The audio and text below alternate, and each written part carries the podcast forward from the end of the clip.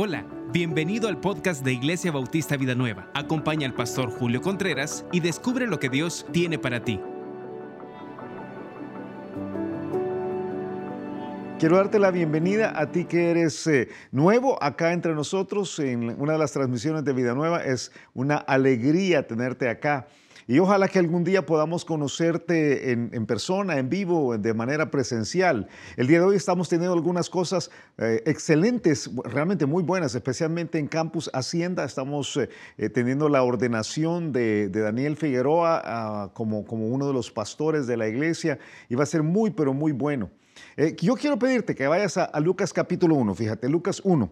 En lo que estás buscándolo, y yo solo debo decir qué buenísimo tiempo con los con los testimonios que acabamos de escuchar. Bueno ver lo que Dios está haciendo entre nosotros. Y yo quiero animarte a que seas parte de Vida Nueva, un montón de maneras de hacerlo. Si ya eres regular de Vida Nueva, eh, pues cuando puedas venir y, visitarnos directamente de manera presencial va a ser excelente. Lucas capítulo 1, fíjate, vamos a, a ver que cuando Jesús entra a tu hogar, algunas cosas definitivamente suceden. Eh, suceden desde cualquier forma de, vista. Algunas cosas buenísimas. Vamos a ver la llegada de Jesús al hogar de Elizabeth, pero dentro del vientre de la Virgen María todavía. Y lo que vamos a ver es que cuando Jesús pasa, cuando Jesús pasa por tu vida, algo pasa. Es imposible que no sea así.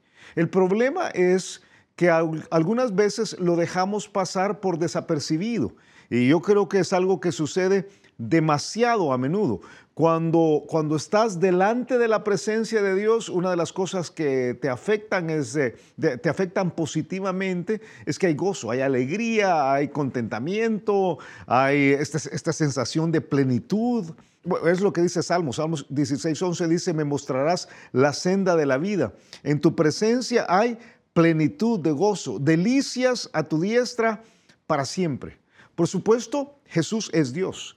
Y al estar ante Dios, eh, eh, tu rumbo, tus sentimientos, eh, esa sensación de, plenitud interior sucede. Al estar delante de Jesús, eso es lo que pasa. Hay una, yo, diría que hay una conexión directa entre la fe y la felicidad, como vas a ver en unos momentos. cuando estás con, con, el Señor, hay una parte dentro de tu interior que aun cuando las cosas no están saliendo como quisieras, pueden ser realmente vistas con el enfoque positivo. Quizás de eso, de eso pudiera decir que vamos a hablar. Vamos a hablar de algunas emociones positivas. Hace un tiempo leí un estudio eh, hecho por un señor de apellido McCullough, McCullough un, psicólogo de la Universidad de Miami. Ahora él eh, tiene su práctica en California. Pero él, desde la perspectiva de, desde la perspectiva de él, porque no es creyente, él estaba examinando las actitudes de las personas que él llama religiosas y está hablando de personas con fe, especialmente cristianos. Y llegó a algunas conclusiones muy interesantes. Y déjame leerte un par de citas que, él, que él planteó. Él dijo que las personas religiosas viven menos deprimidas, menos ansiosas y, tienes, y tienen menos tendencias suicidas que las personas no religiosas están en mejor condición de afrontar crisis como la enfermedad, el divorcio y el duelo. Incluso, dijo, si se comparan dos personas que tienen síntomas de depresión, eh, este, este, señor McCullough, profesor asociado de psicología y estudios religiosos en la Universidad de Miami, la persona más religiosa estará un poco menos triste. Lo más probable es que también sea un poco más feliz. Los estudios demuestran que cuanto más incorpora un creyente la religión en la vida diaria, como por ejemplo asistir a los servicios, leer las escrituras, orar, etcétera, mejor parece estar eh, en estas dos medidas de felicidad, la frecuencia de las emociones positivas y el sentido general de satisfacción con la vida. la cita es larga, pero creo que lo que dice es importantísimo. La fe está conectada con la felicidad.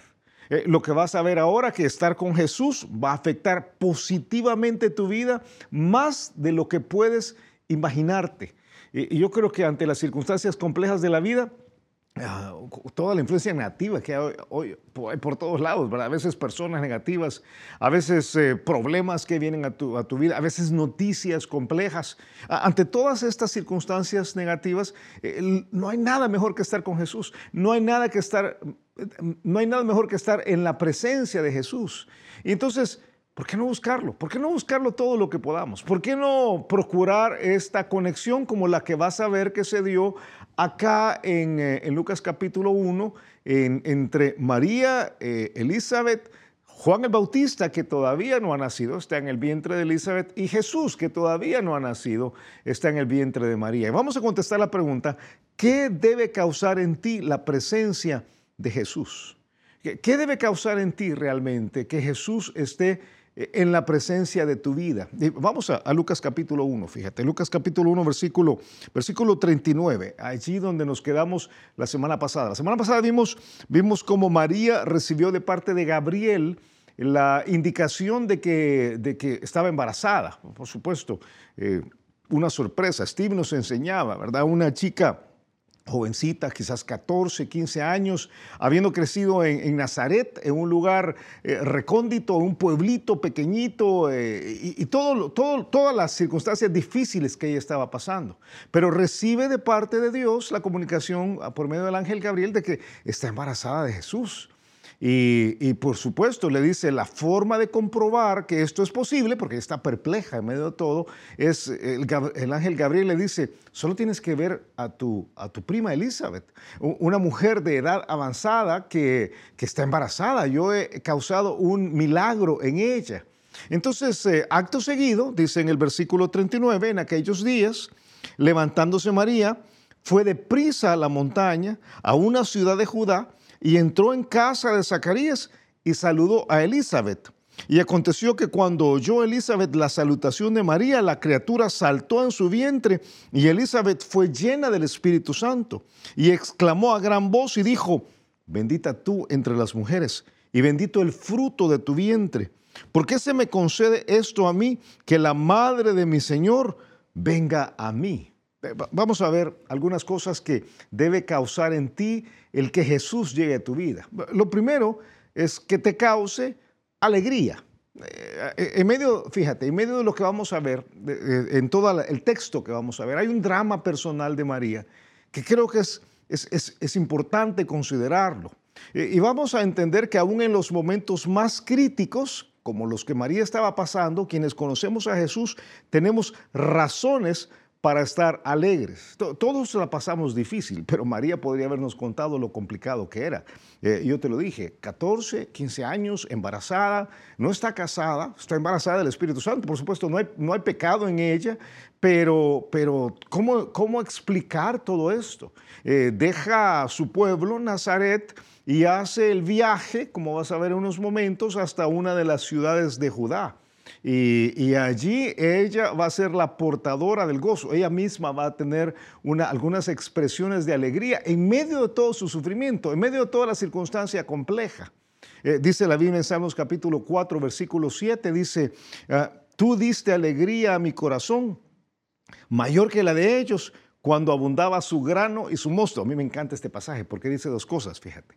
Dice, eh, aún mejor que tener un montón de dinero, tener muchas provisiones, tener mosto, o aún mejor que echarse los tragos, dice Salmos capítulo 4, aún mejor que el vino, aún mejor que el alcohol, aún mejor que el licor, es la alegría que viene del Señor. E, eso quizás responde la pregunta que muchos hacen, ¿verdad? Porque es que algunos cristianos eh, en una de sus fiestas no necesitan alcohol para, para pasarla bien. Ah, pues que cuando uno tiene la alegría de Jesús, eh, algunas cosas salen sobrando, por supuesto, como aprendimos el viernes por la noche con Steve, ¿verdad? Eh, no, no, que, no que beber sea pecado necesariamente, pero ah, embriagarse lo es. Y tienes una fuente mucho mejor de alegría cuando tienes a Jesús. Eh, María puede experimentar esta alegría porque ella fue, número uno, fiel en la adversidad. O sea, ¿qué permite la alegría? El estar fiel en la adversidad. El pasaje que acabamos de leer nos, dice que ella eh, viajó, quizás depende de cuál haya sido la ciudad a la cual él llegó, ella llegó en Judá, porque el pasaje solo nos dice que era en el territorio de Judá, no nos dice exactamente cuál de las ciudades fue. Algunos creen que fue Hebrón, una de las montañas de Hebrón, pero quizás viajó 100 200 kilómetros, siendo una chica jovencita, embarazada. Eh, eh, eh, ella hace toda la parte diligente de ir a comprobar lo que el ángel Gabriel le ha dicho. Eh, Eclesiastés capítulo 7 dice que ella va con este, bueno, el, pasaje implica que ella va con este, este gozo y Eclesiastés 7 nos dice, en el día del bien, goza del bien. Cuando todo está saliendo bien, está diciendo, disfrútalo, disfrútalo. Fíjate, cuando, cuando hay tiempo de alegrarse, disfrútalo. Pero Eclesiastés 7 dice, y en el día de la adversidad, considera, o sea, discierne porque Dios hizo tanto lo uno como lo otro, a fin de que el hombre nada halle después de él. las circunstancias externas pueden ser buenas o pueden ser malas. Eh, cuando son buenas, disfrútalas. Cuando son difíciles y complejas, dice Eclesiastés, entonces presta mucha atención porque Dios está obrando. Eh, el, el, mismo principio está en Isaías capítulo 45. Isaías 45, 5 dice, yo soy Jehová y ninguno más hay. No hay Dios fuera de mí. Yo te ceñiré, aunque tú no me conociste, para que se sepa desde el nacimiento del sol y hasta donde se pone, que no hay más que yo, yo Jehová, y ninguno más que yo, que formo la luz y creo las tinieblas. Y fíjate, que hago la paz y creo la adversidad. Yo Jehová soy el que hago todo esto. Eh, fue Dios quien había metido a María en las circunstancias complejas. Fue Dios quien tomó la decisión de escogerla a ella como el instrumento para, para que siendo virgen eh, Jesús pudiera eh, llegar aquí a la tierra. Fue, Dios el que tomó las decisiones. Y, como acabas de, de, leer, Dios a veces da el bien, a veces hace las cosas complejas, a veces da la paz, a veces crea la adversidad. Pero aún en la adversidad lo que uno debe hacer es lo que hizo María siguió siguiendo, ¿verdad? Hay que seguir siguiendo, como dicen algunos. Hay que, ella tenía que ir y comprobar lo que el ángel le había dicho. Entonces hace el viaje y allí lo que va a hacer es, va a traer a Jesús. Ella lleva a Jesús en su vientre, va a traer a Jesús al hogar de Zacarías y Elizabeth. Y me, me encanta a mí porque dice que en versículo 40, dice que entró en casa de Zacarías y saludó a Elizabeth. El griego acá literalmente quiere decir que abrazó a Elizabeth. Y cuando esto sucede, fíjate, dos cosas inmediatamente toman lugar. Uno es que eh, Juan el Bautista, que en ese momento está dentro del vientre de Elizabeth, salta, salta de alegría, como vamos a ver en unos momentos. Y Elizabeth es llena del Espíritu Santo. Esto sucede por la presencia de Jesús. Es, Jesús que va dentro de María que causa todo esto. El, pasaje dice literalmente en el versículo, versículo 41, y aconteció que cuando oyó Elizabeth la salutación de María, la criatura, está hablando de Juan el Bautista, saltó en su vientre. Y tú sabes que esta expresión saltó, saltó, literalmente se traduce como saltar de alegría. O sea, pegó, un brinco de felicidad, diríamos nosotros. Eh, Lucas capítulo 6, versículo 23, la, misma pasaje, la misma palabra en griego se traduce aquí, dice, gozaos en aquel día y alegraos, o sea, y saltad, porque he aquí vuestro galardón es grande en los cielos, porque así hacían sus padres con los profetas. O sea, allí el bebito, fíjate. Eh, que en ese momento, por, eh, por lo que tenemos como registro en la Biblia, tenía unos seis meses de, embarazo, seis meses de gestación, pero, pero tiene personalidad, eh, tiene sentimientos. Eh, eh, la semana pasada te decíamos, hey, cuando alguien, cuando alguien te señala que, que, el bebé dentro del vientre de, de, una madre todavía no tiene vida independiente, que puede ser abortado, dicen algunos, es porque desconoce por completo la forma de ver las cosas que Dios tiene. Dios nos diseñó, Dios nos hizo, y aún un bebé puede sentir alegría. Eso es lo que pasa, puede, puede tener sentimientos. Fíjate, digan lo que digan, un bebé dentro del vientre es una persona y tiene emociones como cualquiera. Tiene emociones como cualquiera. Eh, el, niño salta, o sea, Juan el Bautista salta. Juan el Bautista, el que va, después, al nacer, va a ser el predecesor de Jesús. Dice que se emociona porque está Jesús ahí presente. Y dice que inmediatamente Elizabeth, su madre, es llena del Espíritu Santo. Ahora, tú probablemente estás pensando, yo pensé, yo, creía que era, era, Juan el Bautista el que iba a ser lleno del Espíritu Santo. Pero si tú estás en el texto, vas a ver que dice, la criatura saltó en su vientre, dice versículo 41, y Elizabeth fue llena del Espíritu Santo. Por supuesto, en Lucas capítulo 1, versículo 15, lo aprendimos antes, eh, se nos había dicho que Juan el Bautista dice, será grande delante de Dios, no beberá vino ni sidra y será lleno del Espíritu Santo aún desde el vientre de su madre. Ah, eh, muchos creen que este es el momento en el cual fue lleno del Espíritu Santo, aunque realmente la que se llena es eh, la, la que la que recibe la visita del Espíritu Santo, el Espíritu Santo se posa sobre ella. Eh, lo aprendimos hace tiempo. Hay una diferencia entre la llenura del Espíritu Santo después de la cruz y la llenura del Espíritu Santo antes de la cruz. Después de la cruz, la llenura del Espíritu Santo tiene que ver con el control de tu vida por completo y ojalá que sea tu experiencia permanente. Los cristianos deberíamos vivir llenos del Espíritu Santo. No, no quiere decir eh, tener una, una, experiencia rara espiritual. No, no habla de, de, caer eh, un éxtasis o de hablar en lenguas o, de tener sueños y visiones. La, llenura del Espíritu Santo es realmente el control completo de tus sentimientos, de tus pensamientos, de tus emociones, de tus deseos, e, e, es como, como, como la saturación completa de Dios en uno. Y por supuesto es lo más opuesto a la carne que hay.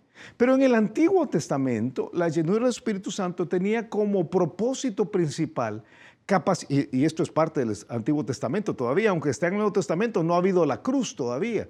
Eh, pero en la llenura del Espíritu Santo tenía en ese tiempo el propósito de capacitar a una persona para hablar en nombre del Señor. Está en varios lugares del, Antiguo Testamento, pero te enseño uno acá. Primero Samuel capítulo 19, versículo 20 dice, entonces Saúl, fíjate, todas las personas, Saúl envió mensajeros para que trajeran a David, los cuales vinieron, los cuales vieron una compañía de profetas que profetizaban, y a Samuel que estaba allí y los presidía.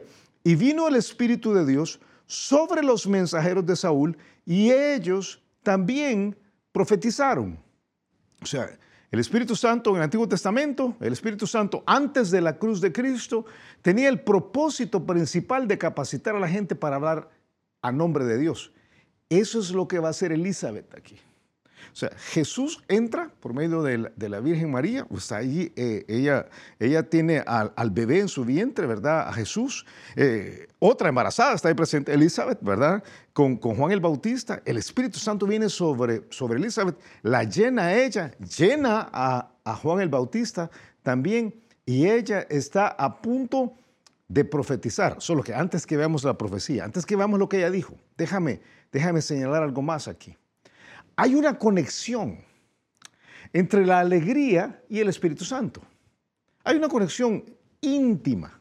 O sea, no, puede ser que alguien sea lleno del Espíritu y viva deprimido, amargado, molesto, enojado. Tú, conoces personas así, ¿verdad? Eh, ojalá que no sea tu caso y ojalá que no vivas con una persona así. Pero cuando alguien constantemente tiene como una nube negra, tú sabes, algunos van por ahí, van por la vida y lo que tienen es, es casi una nube negra sobre sus sentimientos, eh, eh, estas personas no tienen la, no tienen la relación con, con, la presencia de Jesús, con el Espíritu Santo como debe ser. Eh, Lucas capítulo Lucas capítulo 1, no, Hechos, este, este, este pasaje está en el libro de Hechos. Hechos dice textualmente, Déjame ver si lo puedo encontrar aquí. Hechos dice, y los discípulos estaban llenos de gozo y del Espíritu Santo. Fíjate, son, son las dos cosas. Uno, uno tiene el Espíritu Santo y está lleno de gozo. Eh, ¿Conoces cristianos que están alegres siempre? Qué calidad eso, ¿verdad? Qué calidad encontrar una persona que tú te la encuentras y dices, le dices, hola, ¿qué tal? ¿Cómo está? Muy bien, muy positivos muy, eh, muy, muy alegres. Eh, su, vida es, clara, llena de luz, y, ven las cosas desde la perspectiva de Dios. Pero qué terrible es encontrar a alguien que, que todo lo ve oscuro, se queja de todo, todo le molesta. Es terrible, es terrible.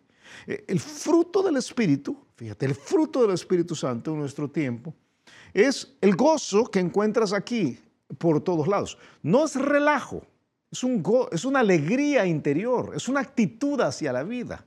Eh, está en Gálatas capítulo 5, el pasaje que probablemente estás, estás pensando en este momento. Gálatas 5, 22 dice, mas el fruto del Espíritu es amor, gozo, paz, paciencia, benignidad, bondad, fe, mansedumbre, templanza. Contra tales cosas no hay ley. El fruto del Espíritu es gozo, es amor y es gozo, e, es alegría. Y es que está conectado, fíjate, con la presencia de Jesús. Déjame, déjame, déjame decir algo aquí, déjame llevarte a un pasaje en el libro de Hebreos. Te voy a enseñar algo, porque Jesús está ahí presente, Jesús está presente en el vientre de María. está toda esta, toda esta algarabía, toda esta alegría ahí. Eh, eh, eh, Juan el Bautista salta, salta de alegría dentro, de, dentro del, vientre de, de, ella llena del Espíritu Santo, va a profetizar. Y, y yo creo que es porque donde está Jesús hay alegría.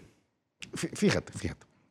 El libro de Hebreos, Hebreos capítulo 1, describe a Jesús de esta forma, dice Hebreos 1.8. Mas del Hijo dice, tu trono, oh Dios, por el siglo del siglo, cetro de equidad es el cetro de tu reino. Has amado la justicia y aborrecido la maldad, por lo cual te ungió Dios, el Dios tuyo, con óleo de alegría más que a tus compañeros. Déjame explicar cómo funcionaba esto. En, el Antiguo Testamento, y realmente entre la religión judía en términos generales, cuando se ungía a alguien, se ungía, se ungía a los reyes, se ungía a los sacerdotes, se ungía a los profetas, eh, ungir era, era un acto, yo, te dije hace un rato que ahora estamos imponiendo manos sobre Daniel Figueroa, ese es, ese es un acto en el cual todo el mundo puede ver, ¿verdad? Lo que está sucediendo allí, la, forma de decir, y nosotros reconocemos eh, la autoridad de, de, este hombre para el ministerio. Bueno, en el Antiguo Testamento lo que hacía es que había una unción física, se, se reconocía la autoridad del profeta, del rey o del sacerdote, y lo que hacían es derramaban, eso quiere decir, ungir, derramaban aceite sobre la persona. Eh, ahora tú has visto quizás algunas personas que ungen con un poquito de aceite, ¿verdad? Pero no era así, era, era literalmente un chorro de aceite. Salmo 133, tal vez recuerdas ese pasaje que dice que qué que, que, bueno es habitar los hermanos juntos en armonía, que es como, y describe una unción, es como la barba de Aarón que chorrea, dice, completamente. Y es porque se derramaba sobre ellos el aceite. Ahora, fíjate, Hebreos capítulo 1 que acabo de leerte, dice que el aceite que derramaron sobre Jesús fue alegría. Dios puso alegría. Y, si me permites usar una expresión extraña quizás para describir a Jesús, Él chorreaba alegría. Eh, donde Jesús está, es una de las cosas tremendas, donde Jesús está, hay alegría. Cuando Jesús está presente y lo notamos, eh, hay alegría. Jesús puede no ser físicamente evidente, pero está presente en tu vida y puede llenarte de, alegría. A veces no lo vemos, pero eso no quiere decir que no está, e, es Dios. Entonces tienes aquí, fíjate, que, que María es fiel en la adversidad, eh, a pesar de todos los problemas que tiene, sale corriendo, llega hasta este, este monte, se encuentra con Elizabeth, el, bebé salta de alegría, ¿verdad? Eh, Juan el Bautista, ella, Elizabeth, llena del Espíritu Santo, y entonces lo que viene allí es un enfoque en el favor de Dios. La profecía de Elizabeth va a ser, Dios es increíble. Eh, dice, dice versículo, versículo 42, ah, dice que Elizabeth exclamó a gran voz, fíjate, aquí te voy a dar una pequeña una pequeña lección de griego, casi nunca lo hacemos, ¿verdad? Pero eh, la palabra para gran ahí es mega. Tú has oído esto por todos lados. Hasta decimos, ¿verdad? Tengo una mega hambre, dices, una gran hambre. Ok, la palabra para vos es la palabra fone o fono. Ah, ¿Sabes cómo dice aquí? De que Elizabeth lo, que dijo fue con un megáfono, literalmente. O sea, ella estaba diciendo, yo quiero gritar lo que voy a decir. La, revelación de Dios no debe hacerse un susurro. Eh, ella va a decir, Dios es bueno, Dios es bueno y me ha dado un privilegio y merecido. Y si ojalá que pudiera hacerte la mímica acá, ¿verdad? Pero dice, aquí está Dios. Bueno, lo que dice ella es, y exclamó a gran voz y dijo, bendita tú entre las mujeres y bendito el fruto de tu vientre. No, no fue dicho en un susurro, eh, eh, en una forma de oración. Ella quería que todo el mundo lo supiera. Y lo que hace es, fíjate, es un elogio a María Bendita tú entre las mujeres. Es un elogio a Jesús. Y digo elogio porque literalmente la palabra es el, eulogeo. Es, es, una forma buena de hablar de, Jesús. Es un reconocimiento del favor sobre Elizabeth misma. Ella dice, eh, ¿por qué se me concede esto a mí? Que, que la madre de mi Señor venga a mí. O sea, diciendo, qué, privilegio esto. Aquí viene, aquí viene la madre y viene mi Señor ahí también. Y, una cosa más, dice, hay una afirmación sobre la fe de María, una afirmación tremenda. Dice eh, versículo 43, porque tan pronto como llegó la voz de tu salutación a mis oídos, le dice Elizabeth a María, la criatura saltó de alegría en mi vientre y bienaventurada la que creyó porque se cumplirá lo que fue dicho de parte del Señor. Fíjate que ella hace una referencia a la tremenda fe de María. Es increíble. Eh, eh, la fe es lo que abre todo. ¿Quieres gozo? Bueno, tienes que, hacer estos pasos. Sé fiel en la adversidad. Eh, encuéntrate con Jesús. Lleva a Jesús ahí donde vas, ¿verdad? y entonces enfócate en el favor de Dios. Y, si tú al ver el favor de Dios crees, como está diciendo Elizabeth de María, entonces vas a poder ver literalmente lo bueno de Dios. Eh, dice Juan capítulo 11, versículo 40, palabras de Jesús ya en su ministerio. Jesús le dijo a otra María, no te he dicho que si crees verás la gloria de Dios. Creer es la clave. E, e, esa es la clave. Eh, Juan 20, 29, Jesús le dice a Pedro, porque me has visto, le, dicho le dice a Tomás, perdón, porque me has visto, Tomás, creíste.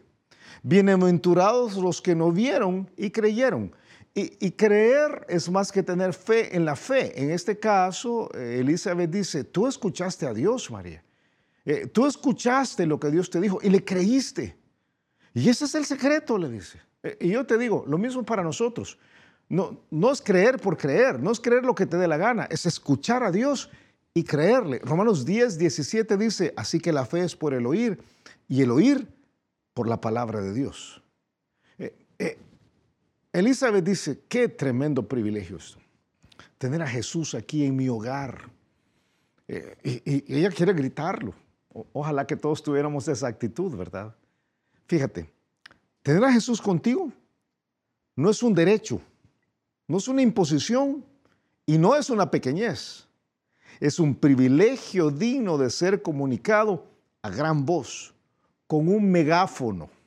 Entonces lo que tienes ahí es, Jesús llega con María, hay una gran alegría, una gran algarabía, pero ahora María va a responder. Y las palabras de María solo se pueden resumir quizás de dos maneras. Número uno, ella dice, yo estoy agradecida. Es que la presencia de Jesús debe causar en ti agradecimiento. Es el agradecimiento claro.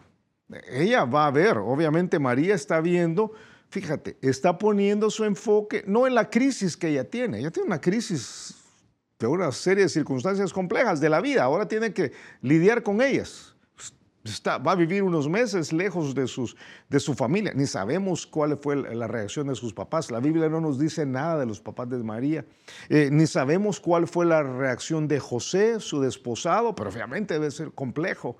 Eh, ni sabemos cuál fue la reacción complicada de, de, su pueblo, Nazaret, que si seguían la instrucción bíblica tenían que tratar por menos de apedrear a María. O sea, tú tienes todo este, este paquete de cosas complejas. Pero ella dice, no, no, yo estoy agradecida. Yo estoy agradecida con Dios.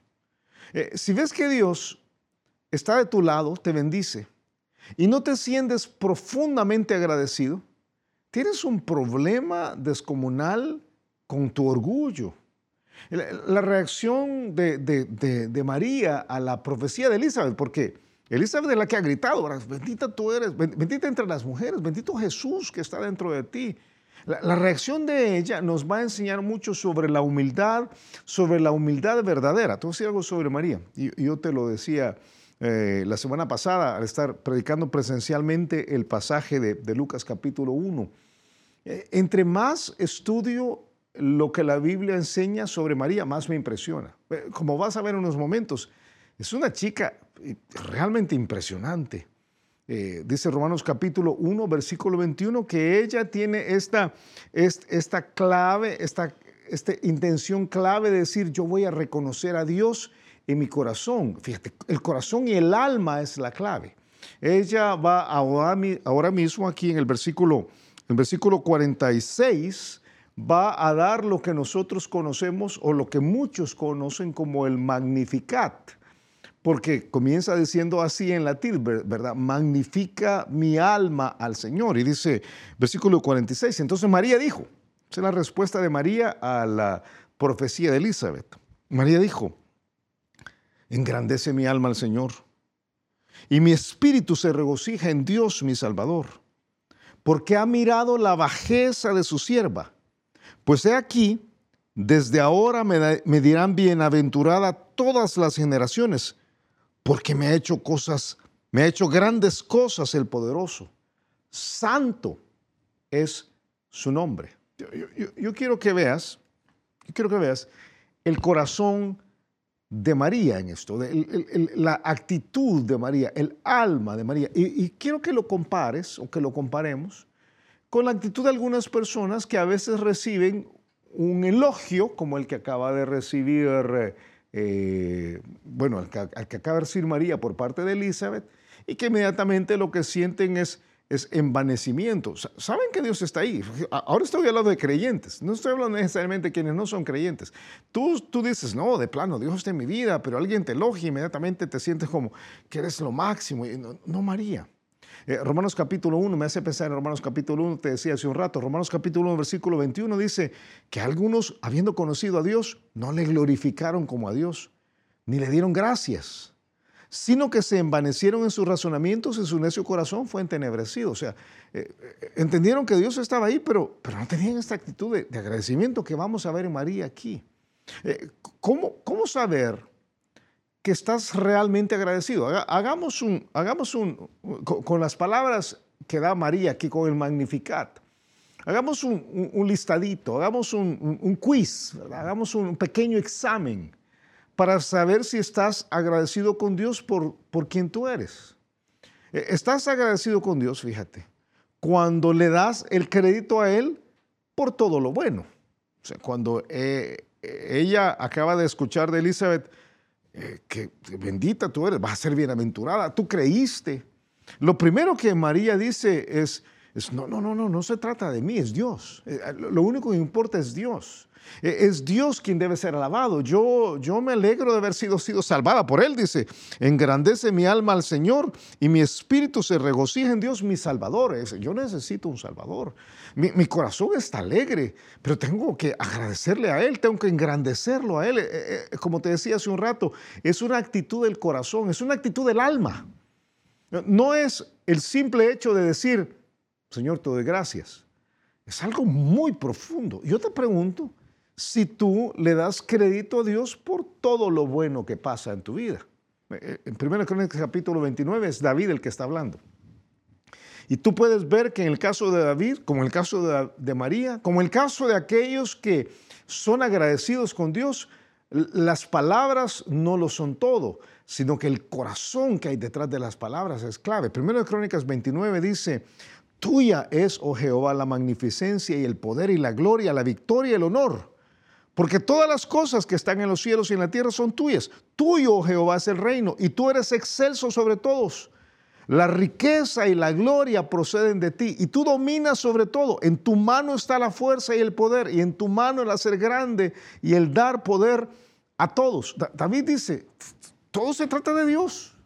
María dice, todo se trata de Dios. Es, que el corazón agradecido de un creyente es, me va bien en el trabajo, todo se trata de Dios. Me va bien en los estudios, todo se trata de Dios. Me, va bien en el matrimonio, se trata de Dios. Eh, ahora estoy avanzando en, mis propósitos, se trata de Dios. Y, la gente puede decirte, qué bien haces las cosas. Y tu reacción, si eres una persona agradecida con Dios, es decir, no, es que, es que no se trata de mí se trata de Dios. Fíjate, estás agradecido con Dios cuando le das el crédito por todo lo bueno y reconoces humildemente su gracia. Ah, hay dos palabras aquí que son de notar. Eh, versículo 48. Ella dice, porque ha mirado la bajeza de su sierva. O sea, qué, qué tremenda frase. Esta es María hablando, dice yo no soy nada. y, utiliza un término que está diciendo literalmente, yo estoy en, la parte más, más, profunda, más insignificante. Eh, has visto mi pequeñez, yo no soy absolutamente nada. Y tú te has dignado mirarme. Y la segunda palabra es, yo soy tu sierva. O sea, yo estoy aquí para ser, para ser, para ser tuya. Eh, eh, la, la palabra humildad, fíjate, lo aprendimos hace tiempo. Creo que estamos estudiando este pasaje. La palabra humildad viene del término humus o tierra, eh, de donde también viene la palabra humano. O sea, los humanos deberíamos ser humildes. Y es el reconocimiento real de la posición que tenemos. No somos gran cosa. En realidad no somos grandes. Somos tierra. De hecho, Dios hizo a Adán del polvo. Entonces es, es el reconocimiento que, que, estoy, que soy del polvo. No soy nada, no soy mucho. Y, fíjate, en tu vida, y realmente en la vida de todos, la humildad antecede a la gracia. No, es un requisito para la gracia. Y quizás déjame ponerme teológico por unos instantes. Eh, no, hay nada que puedas hacer para ganar la gracia. Pero cuando tú estás en una posición de humildad, estás listo para recibir la gracia. Cuando estás en una posición de orgullo, no puedes recibir la gracia. Es imposible.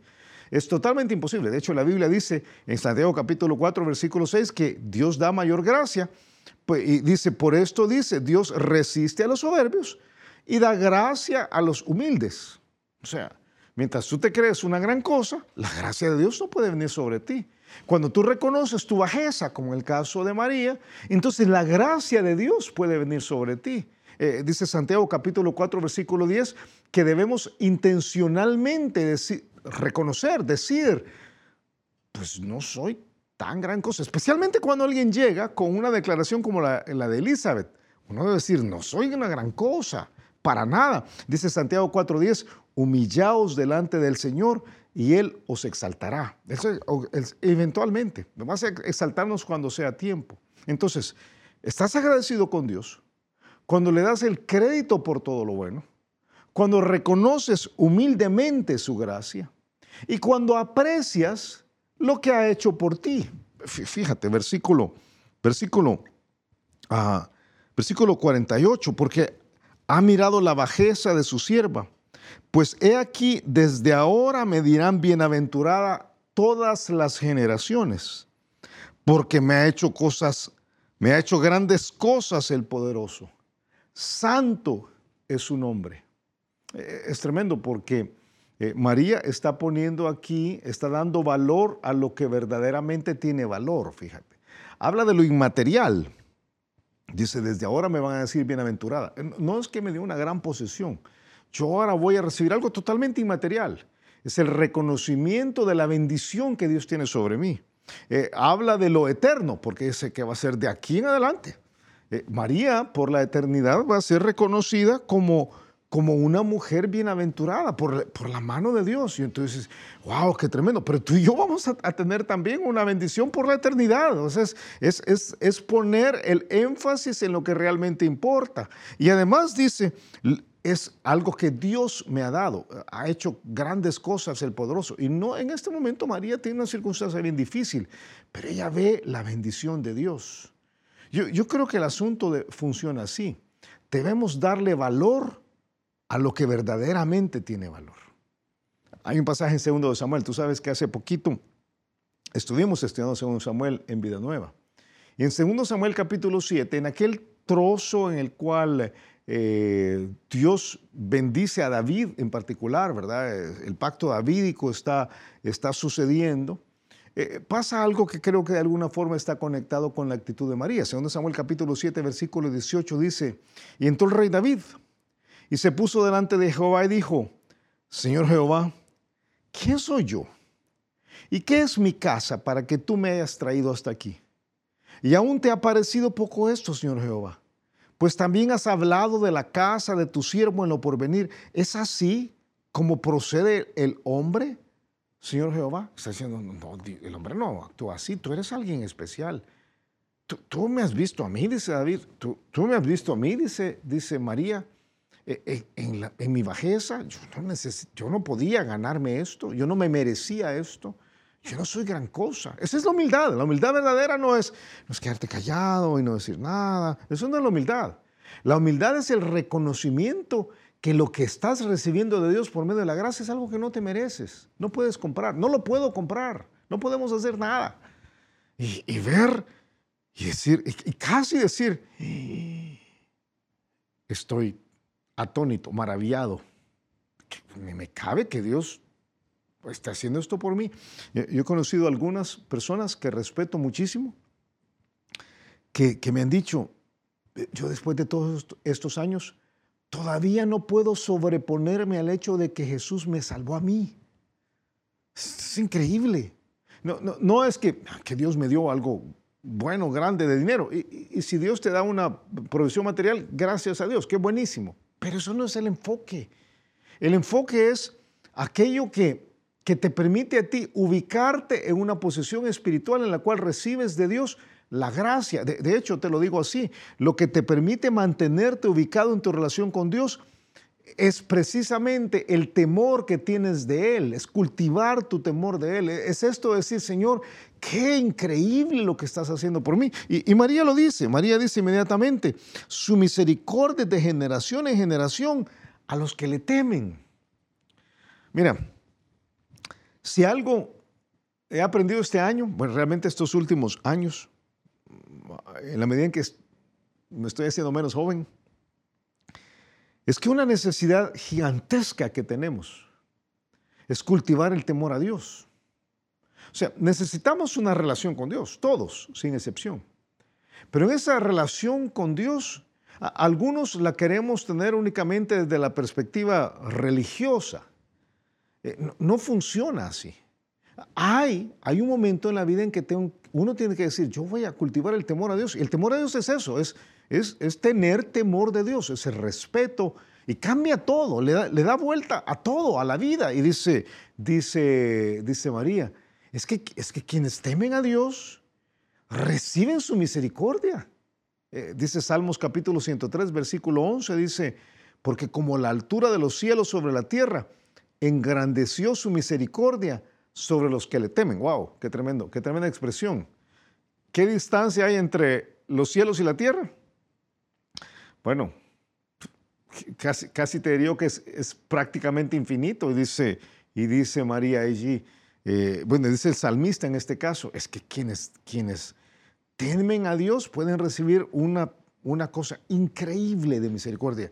Eh, eh, todo es, esta, esta actitud de decir, Señor, gracias, gracias, gracias, yo, yo no me lo merezco, eh, yo, me regocijo, ¿verdad? Tú, has visto que yo no era nada y tú has puesto tu mano sobre alguien me elogia y lo único que puedo decir es, es Dios, es Dios.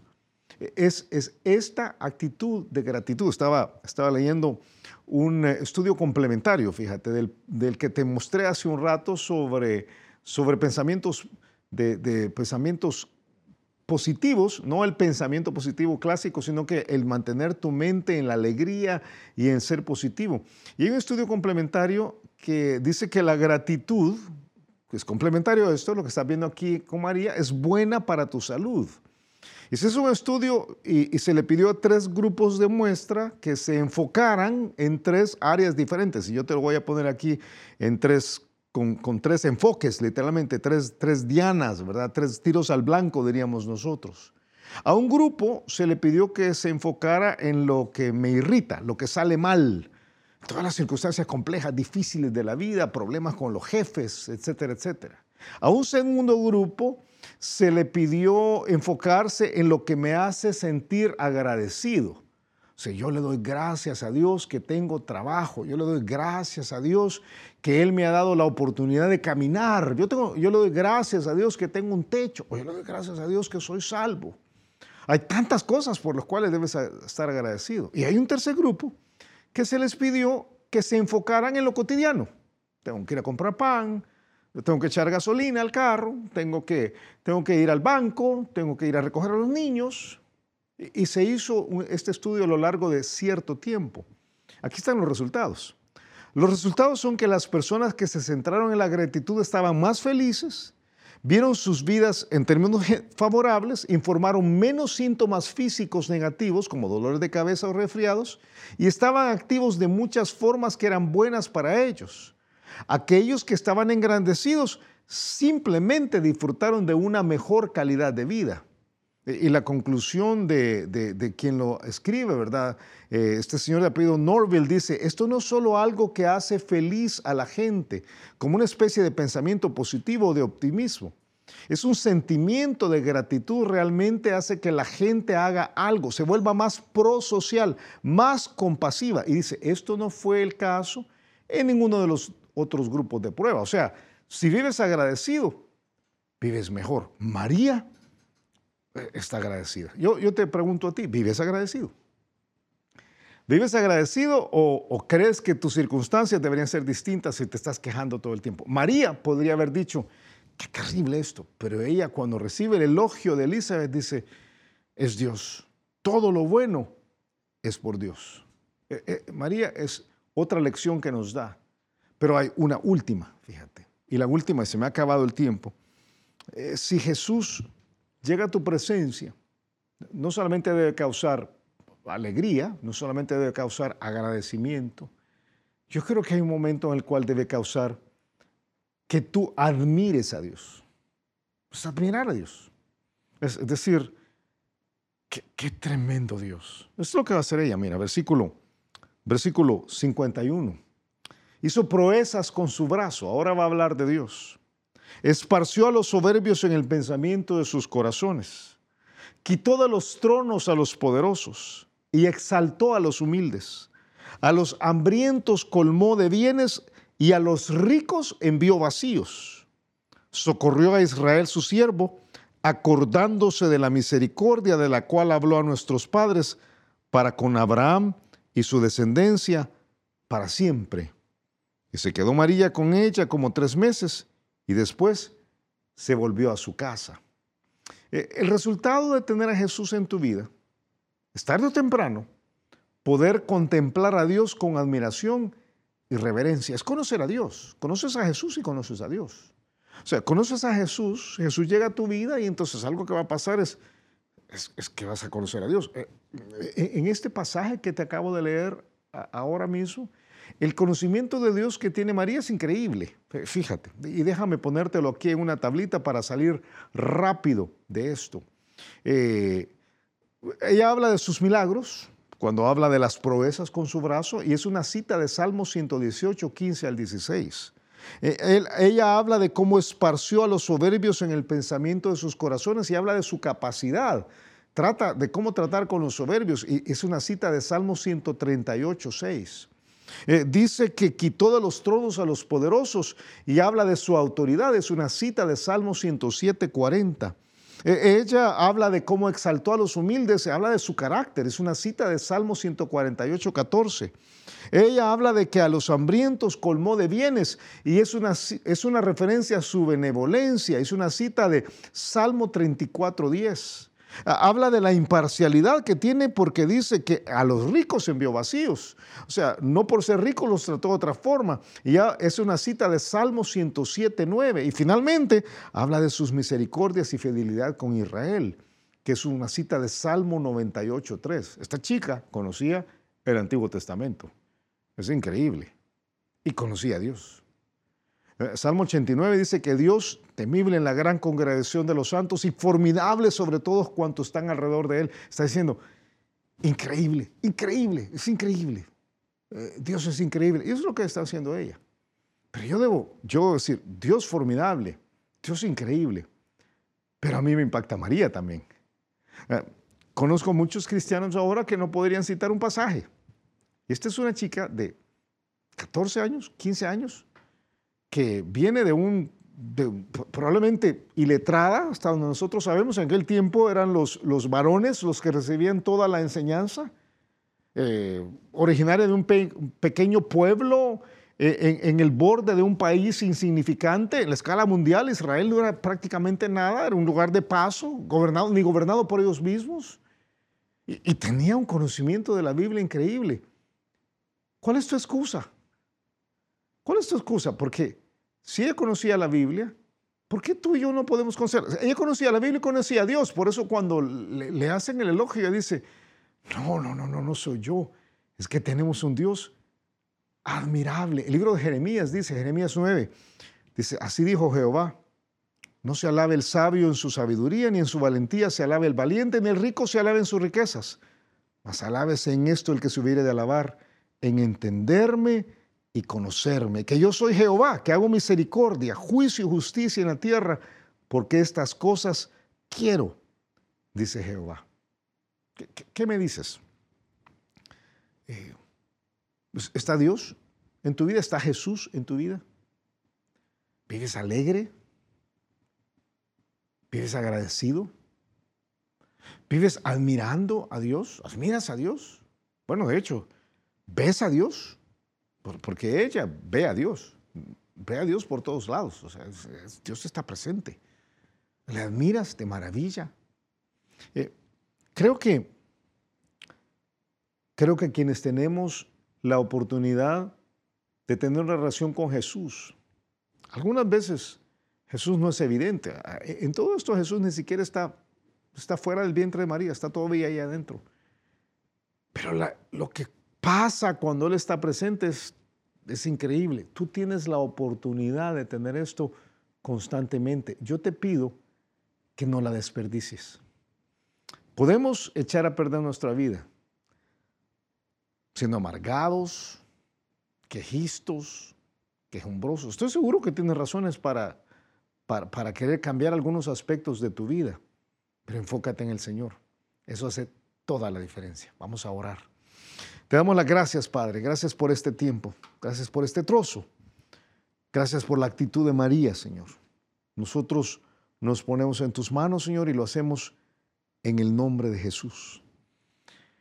Y yo quiero darte la oportunidad a ti antes de cerrar de, entrar en contacto con Jesús. Hace una diferencia por completo.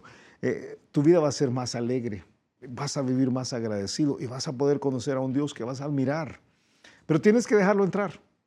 Una cosa tremenda es que Elizabeth llega y abraza a María que tiene a Jesús. Yo quiero animarte que tú hagas lo mismo el día de hoy, que abraces a Jesús, que lo pongas en tu corazón, que lo recibas en tu corazón. Y Él hace toda la diferencia.